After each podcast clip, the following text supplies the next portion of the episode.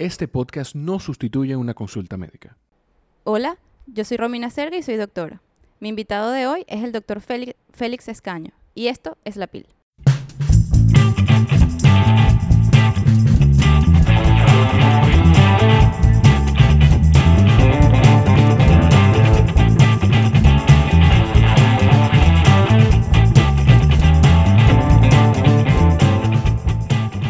Podcast es para todos aquellos que consultan sus situaciones de salud a un doctor muy popular últimamente, Doctor Google. En este espacio vamos a poder hablar con completa confianza de todo lo que quieres saber, pero que quizás te daría vergüenza preguntar en una consulta médica. Mi invitado de hoy es amigo de un amigo, es ginecólogo, es obstetra, es mastólogo, trabaja en varios centros de salud. Eh, y bueno, muchas gracias por haber aceptado venir hoy al, a la PIL. Eh, bienvenido, doctor Félix. Muchas gracias por la invitación y estamos acá para tratar de conversar de temas generales en cuanto a la mujer. Exactamente, todas las preguntas y dudas que he acumulado hasta ahora, que me han preguntado amigas y amigos sobre los temas eh, que ameritan eh, su intervención, porque son temas generalmente femeninos y ya sabes más o menos de qué índole vamos a ir hablando. Eh, pero para comenzar, ¿cuánto tiempo tienes en el área?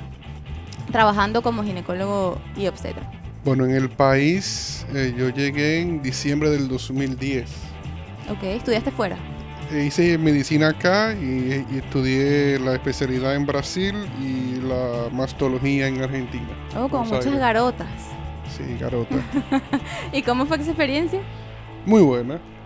Muy buena porque te abre las fronteras, o sea, uno, uno tiene un concepto de lo que es la medicina, la ginecología, la mujer, y cuando tú sales al exterior, tú te das cuenta lo amplio que es el campo, y eso te abre tus horizontes y te permite hacer cosas que usualmente aquí no se hacen. Claro. Entonces, eh, entiendo que es magnífico y que todo médico debe tratar en algún momento de irse. De ir fuera a... Sí, a estudiar. Buenísimo. Y para traer también eh, todas esas cosas que aprendes fuera y apl aplicar lo que se pueda en tu país. Eh, vamos a empezar con una pregunta que me hicieron recientemente y creo que nadie mejor que tú para que me contestes. ¿A qué edad debe ir por primera vez una mujer al ginecólogo? Bueno, no hay una edad definida. Lo que sí está claro es que a partir de que la mujer inicia la vida sexual, un año después de iniciada la vida sexual debe de ir al ginecólogo a hacerse una citología o papá Nicolau. Okay. ¿okay? Un año luego de iniciada la vida sexual. Si en una, el caso de que no tenga síntomas hasta ese momento. Exacto. O sea, una mujer normal que no ha tenido ningún tipo de eventualidad, no hay una de, de, delimitado que tiene que ir al ginecólogo a tal edad. No. Antes se tenía por entendido los 21 años aún sin actividad sexual. Eso iba a pero, preguntar. Pero hoy en día no. Hoy en día una mujer eh, de 25 sana, años que no haya tenido relaciones no, sexuales no tiene por qué ir al, al, al, ginecólogo. Ahora, esto hoy en día se sabe que no es así. Ok. Eh, que no es así, que deben ir a los 21 años. No, que no es así porque inician vida sexual antes. Ah, ok. Entonces, eh, es poco común lo que sí debe quedar claro es que una vez iniciada la vida sexual, al año debe. ya debe de ir al ginecólogo. Ok, perfecto. Y en el caso del el uso de la, y las indicaciones de la vacuna del VPH, cuéntame qué, qué es lo recomendable. Hay muchas, hay muchas personas que me preguntan eh, tengo 27 años, ¿me puedo poner la vacuna del VPH? O tengo VPH, ¿me puedo poner la vacuna del VPH? Ah, recordando que, es, ¿qué es el VPH, doctor? Dígame usted. Ok, el virus del papiloma humano, VPH o HPV, es un virus eh, que básicamente cuando las células están en constante cambio, el, el virus se introduce dentro de la célula y la induce a que crezca de una manera diferente a lo que estaba programada. Entonces, el virus del papiloma humano es muy amplio. Las cepas que con mayor frecuencia causan problemas a nivel cervical, el cervix viene siendo la punta del útero. Uh -huh. Es la parte del útero que está dentro de la vagina. ¿De acuerdo? Okay. Tiene dos tipos de células eh, y estas están en constante cambio en una zona que se llama zona de transformación. Ahora bien, esta celulita que está en un constante cambio, cuando viene ese virus, que la transmisión es básicamente por, Por- contacto sexual. ¿De acuerdo? Entonces, el virus le dice a la célula, en vez de crecer de una manera, crece de otra.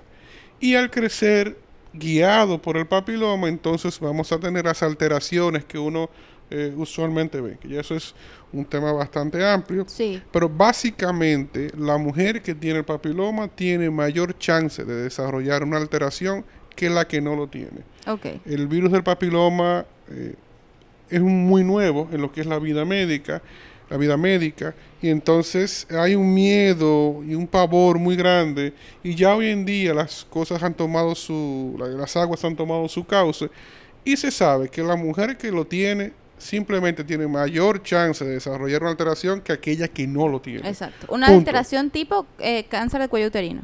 Ese sería el final de las alteraciones. Exacto, pero pre- se sabe que para una mujer sana, infectada con el papiloma humano, desarrollar cáncer de cervix, eso es muy raro. Ok, claro. ¿Y mm, hay, qué tan, tanto es el porcentaje del- de las mujeres que tienen esa, esa enfermedad, el BPH? Eh, es un dato curioso. Estadísticamente se habla de alrededor de un 40-45% de las mujeres en la etapa fértil y reproductiva van a tener eh, contacto con el virus del papiloma. Esto puede variar dependiendo del lugar, dependiendo de qué tantas mujeres se hacen el, el ex- El el- est- el el estudio de la estudio. citología o Papa Nicolau, pero la media ronda de entre 40 o 45%. Ok, ok. ¿Y el, el uso de la vacuna? Entonces, ¿la vacuna qué es? La vacuna es el virus atenuado, o sea, le quitan al virus la capacidad de producir la enfermedad para que el cuerpo lo reconozca. Entonces, hay dos tipos de vacunas. Una cubre contra los, los- las dos cepas de que causan mayor alto riesgo y la otra cubre contra los cuatro serotipos 6, 11, 16 y 18 que son Los más... los más comunes. Eh, la vacuna se hizo, se desarrolló muy rápido. Esto creó un, un poco de revuelo de que si causaba efectos secundarios, de que si era segura, de que una vacuna se pone a una edad específica, ¿verdad? Pero con el tiempo las titulaciones de los anticuerpos caen, o sea, el cuerpo pierde la capacidad de vencer a esa alteración y entonces ahí hay que dar un refuerzo. Por eso es que los niños se vacunan cuando nacen, antes del primer año, al año, a los dos años, y luego a los 10 años hay que volver a poner un refuerzo, porque van cayendo las ¿Y titulaciones. funciona igual con la vacuna del BPH? Con la vacuna del VPH no está claro qué tiempo luego de la primera dosis hay que volver a repetir, porque se aprobó muy rápido. ¿Por qué? Porque se detectó que la mayoría de los problemas vienen por el VPH y desarrollamos una vacuna, entonces Para es prevenir. mayor el beneficio Claro. ¿m? Que que, el riesgo, esperar exacto. 20, 30 años a que se haga el estudio. No. Claro, Eh, eh, claro. Vamos a ir poniéndotela mientras tanto. Al mundo le convenía Claro. que fuese así. Entonces, la vacuna inicialmente se aprobó para usarse desde los 9 hasta los 24 años, pero esto ya ha cambiado. Toda mujer que se quiera vacunar, pues que lo Puede haga. vacunarse. No importa que ya, ya sea mayor de, de esa edad. Eh, no importa, eh, pero ya... claro, hay- ya, la, ya probablemente el, el- esos- esa edad se estipuló por el probablemente el riesgo del contacto o por una edad. Por el, por el riesgo del contacto, porque ¿qué es lo que se quiere? Y es el dato. O sea, si ya tú tuviste la alteración, Claro. no sirve de nada Claro. vacunarte. Entonces la idea es vacunar a la niña y al niño para que cuando Prevenir. tengan contacto, bueno, pues no, no, no, los, no los afecte, ¿de acuerdo? Claro. Entonces tampoco tiene sentido una mujer de 50 años, ya con una vida establecida, un esposo, Claro. ponértela, ya lo que se te iba a eh, pegar se te pegó. Entonces, eso varía mucho. Sí, como que el beneficio ahí no, no sí, es uno, tan... uno valora, Claro. pero hay pacientes que te dicen, o usted me la indica o yo O voy yo de otro que me la indica. Exacto. Está bien, póngaselo. Exacto.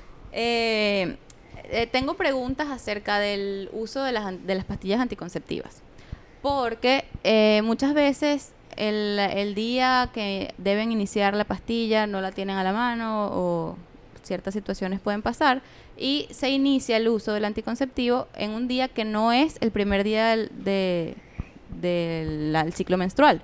Entonces, eh, muchas de mis amigas pre- precisamente me han preguntado si el día siguiente que pueden tomarse la pastilla, qué deben hacer durante esos días, si pierde eh, efectividad. Bien, las pastillas anticonceptivas, el inserto te va a especificar eh, cuándo deben usarse. Lo ideal es que se inicie en el primer día del ciclo, cuando se va a comenzar el método. Ya luego, tú no tienes que esperar la menstruación, ya luego es una, es una, Es una fecha fija. sucesión a partir de, que, de cuando iniciaste. Entonces, las pastillas anticonceptivas, ideal, se inicia el primer día de la menstruación, pero, eh, lo inserto lo dice, puede ser hasta el tercer día. Ok, perfecto. Y la, y la efectividad es la misma, se mantiene. Sí, la efectividad se mantiene. El, el detalle está en que la pastilla anticonceptiva, el régimen puede ser de 21, Ajá. 21 días tomando, 7 descansos, para emular el ciclo normal que sería de 28. Ok. Si tomas 21, 7 descansas. Si tomas 24, Cuatro 4 descansas. descansas. O la, la caja puede venir con 28. Entonces, inmediatamente cumples un ciclo, al otro día inicias Debes el otro. el otro. No importa si la menstruación llegó O o, no. no. llegó. Y 21, en el caso 7, de, que, 24, de esa 4. caja que hay, se me, eh, me tenía que empezarla hoy, no la compré, bla, bla, bla. ¿Qué pasa en el siguiente ciclo menstrual? ¿La continúo? La... Continúa a partir de que comienza la caja. Era para comenzarla hoy, no pude. Mañana. La comienza mañana, bueno, a partir de mañana es el primer día. ¿Y me tomo dos o me tomo No, una? una sola. Y sigues el, el, el ¿Y ciclo. pierdo efectividad o no, no, pierdo no pierde efectividad. Perfecto, bueno, ahí ya todos escucharon esa pregunta frecuente. Eh, no, yo no estoy preocupada. Eh, el uso de las pastillas de emergencia, otra pregunta frecuente. Hoy me preguntaron tres cosas de eso, precisamente. Parecía que sabían que venía a hablar contigo hoy. Ujú. Eh, una fue que si eso de verdad funciona. No siempre. Ok. Y, ok, no siempre, en un alto porcentaje. No siempre funciona. Básicamente, porque yo trato siempre de explicar el, el- Sí, el- por qué, el por qué. porque es más fácil entender lo otro. La pastilla del día después es progesterona, levonorgestrel 150 miligramos. En un inicio se tomaban dos pastillas, no, una pastilla y a las 12 horas otra pastilla, así era antes. Ya se dieron cuenta que una sola de 150 miligramos, microgramos, pues e- es el mismo efecto. ¿Qué pasa? Tú tienes relaciones, ¿verdad? Si ese óvulo está en la trompa y el esperma llega, tú te tomas la pastilla y, ya, estás embarazada. Sí, ya. Entonces, eh, es muy cuesta arriba. Yo he tenido pacientes que luego de tomarse la pastilla el día después, a los nueve meses son madres. Porque no siempre funciona. No siempre funciona. Uno, dos. Esa, ese golpe de, hor- de progesterona específicamente Específicamente. distorsiona la menstruación. Entonces, el periodo menstrual va, va o adelantarse o atrasarse por lo regular una semana y, como dicen aquí, aloca la menstruación. A loca. Entonces, lo que uno recomienda es que se planifiquen eh, antes de tener la relación de una forma regular. Uno. Dos, que si van a tener relaciones y no están planificadas, usen preservativo y un método de barrera, porque en la pastilla del día después Eso es lo que yo le dije a la persona que me la preguntó pastilla del día después no es la solución. Uno, dos, hay personas que usan la pastilla del día después como método Regular, habitual y regular. regular. Entonces, lo que te, Disminuye aún más. te está causando un problema hormonal que luego, para uno regularlo, es, es bastante desastre. difí- Claro, difícil. porque además ya ni siquiera tienes reales menstruaciones o... Tú Porque no además eso, causa un sangrado eh, que no es una menstruación real, ¿no? Por es eso, por el, el resultado por del... eso fue que te dije que la adelanta o la atrasa. ¿Por qué? Porque te aloca la Sí, menstruación porque... literalmente. Exacto, exactamente.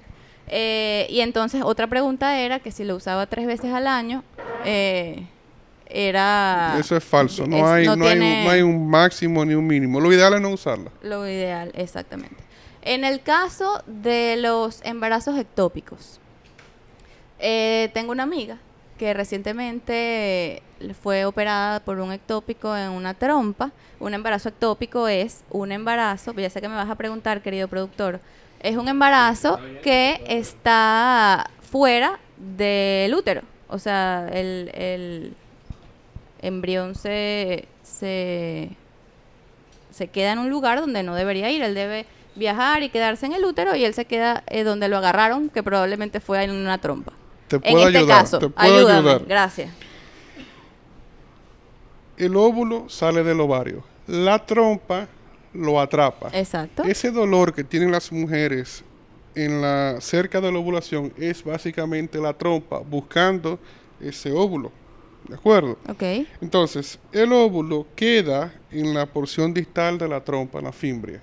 El esperma viene por la vagina, por eso la mujer cuando está ovulando tiene un flujo que es viscoso, transparente, latigoso. Es para que... Haces así. y me recuerdan cuando me lo enseñaban en la universidad. método de Billing. Porque ahí el esperma se resbala, por decirlo así, más rápido. Entonces, él se junta con, la, con el óvulo en la trompa y de ahí viene navegando ¿m? y se implanta en el endometrio en el, endometrio. útero. ¿De acuerdo? Exacto. Entonces, en la trompa hay unos vellitos que se llaman cilios, ¿verdad? Que ayudan al movimiento de ese óvulo llevarlo. fecundado, ¿de acuerdo? Exacto. Entonces, una paciente que, por ejemplo, tiene muchas infecciones a repetición, se dañan. La trompa también se daña, se, se, se llama hidrosalpings, o sea, se llena de líquido, no sirve. Y son, no puede hacer esa función y son- entonces... y son factores que predisponen al embarazo ectópico. Entonces, cuando el, cuando el óvulo fecundado no llega al endometrio, sino que se, Se queda, queda la mitad, en el la- camino. que es la mitad de la trompa, Ujú. entonces un embarazo ectópico. Uno, y hay embarazos que se salen por la trompa y caen a la- al, al abdomen. Son más raros. ¿Y, y esos embarazos que caen al abdomen son los que se conocen como ectópico roto? No, el ectópico, ectópico se el rompe. ectópico es que está fuera del lugar. Exacto. El lugar es el endometrio, ¿de acuerdo? Entonces, ectópico es que está fuera del lugar, ya sea en la trompa, ya sea en la cavidad abdominal. Ok. Entonces, es un saquito, ¿de acuerdo? Que va creciendo. ¿Qué es un embarazo? Son células que se van multiplicando rápido. De, de dos medias células se forma una y se comienza a multiplicar. Llega un punto en el que la trompa no tiene la capacidad de distenderse como el útero y se rompe. Y eso es lo que se llama. Eso es lo que se llama. Ok, perfecto. Y bueno, eso acarrea una cirugía de emergencia y todo Correcto. eso. Ok, perfecto. Y en el caso de los quistes de ovario eh, hemorrágicos. Ok. Todos, todos los meses Ajá.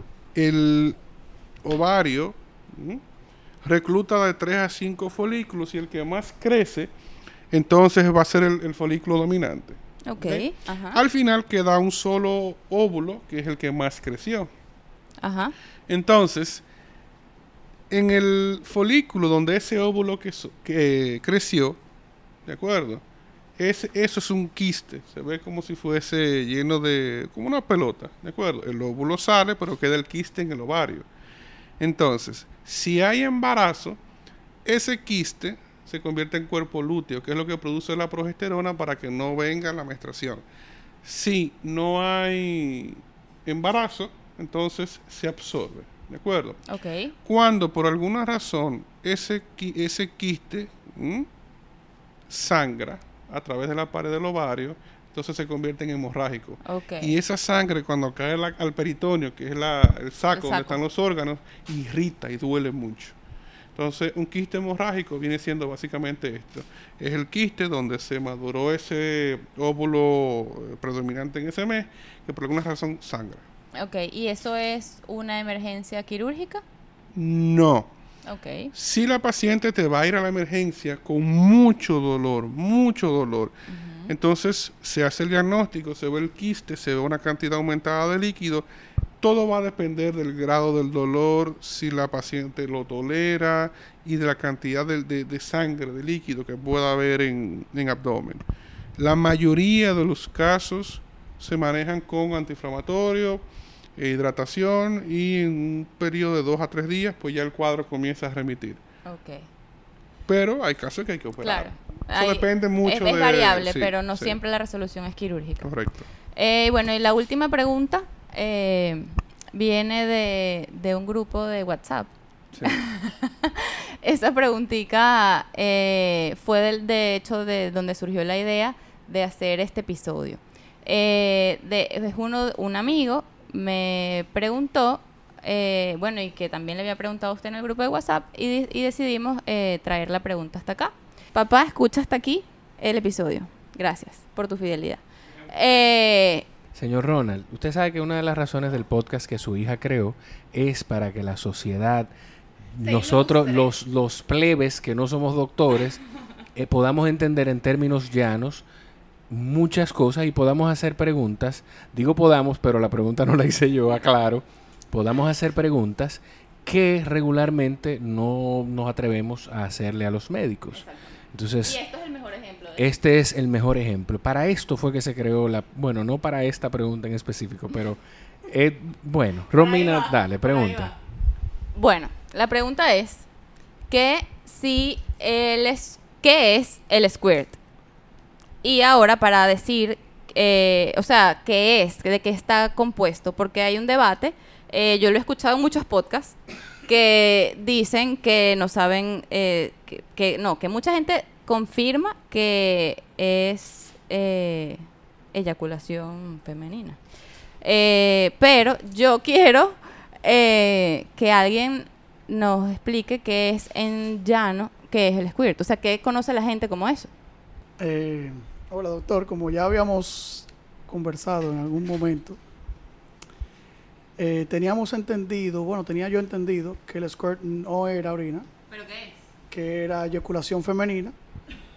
Lo que no entendía por de dónde venía la presión que, con la que sale. Entonces, quiero que le explique a la población común qué realmente es. Cualquier tema se puede tratar y preguntar, porque No, claro, eso claro. es una duda genuina de muchos varones.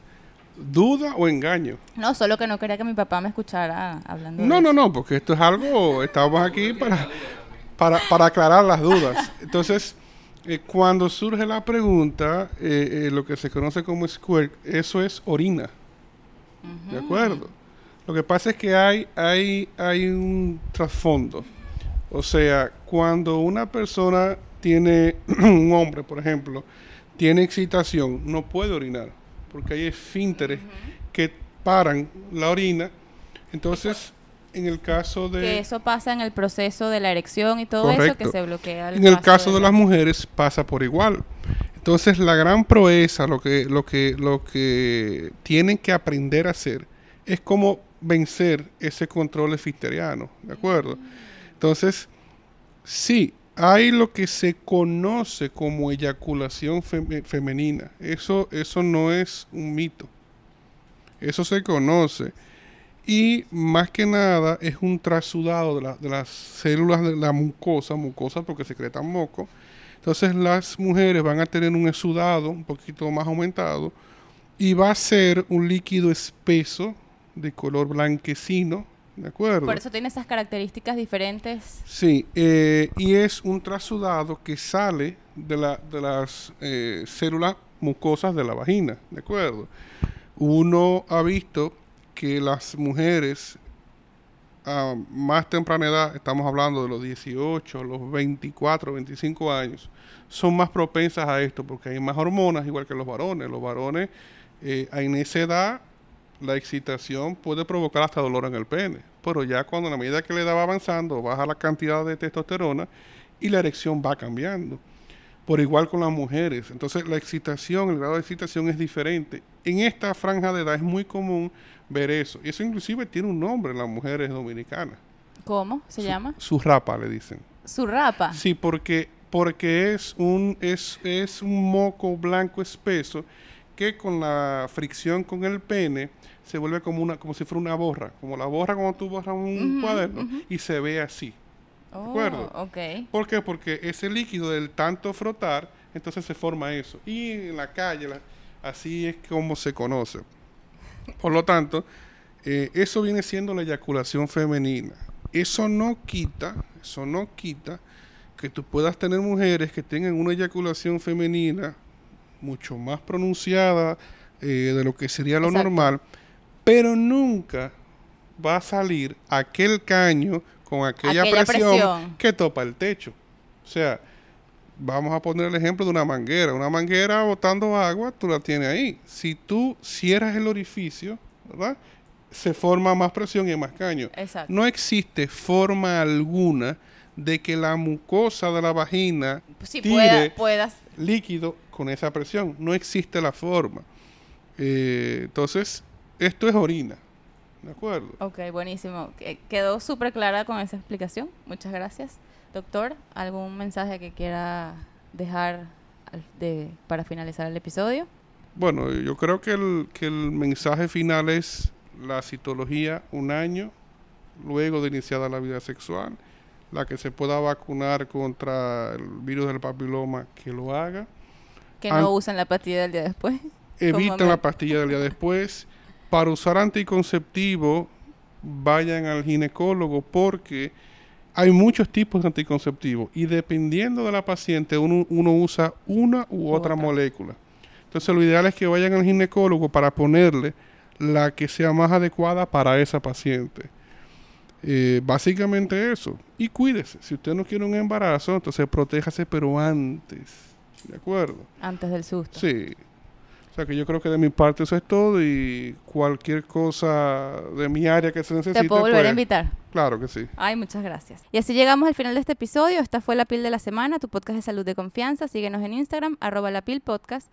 Sigue al doctor Félix Escaño, arroba doctor punto, bueno, dr punto Félix Escaño. Escríbenos tus dudas a nuestro email, lapilpodcast arroba gmail.com. Si te gustó, compártelo y espera la próxima pil que estará disponible todos los martes con un nuevo episodio por Spotify, Apple Podcast, Google Podcast y todos los lugares donde se escuchen podcasts. Bye.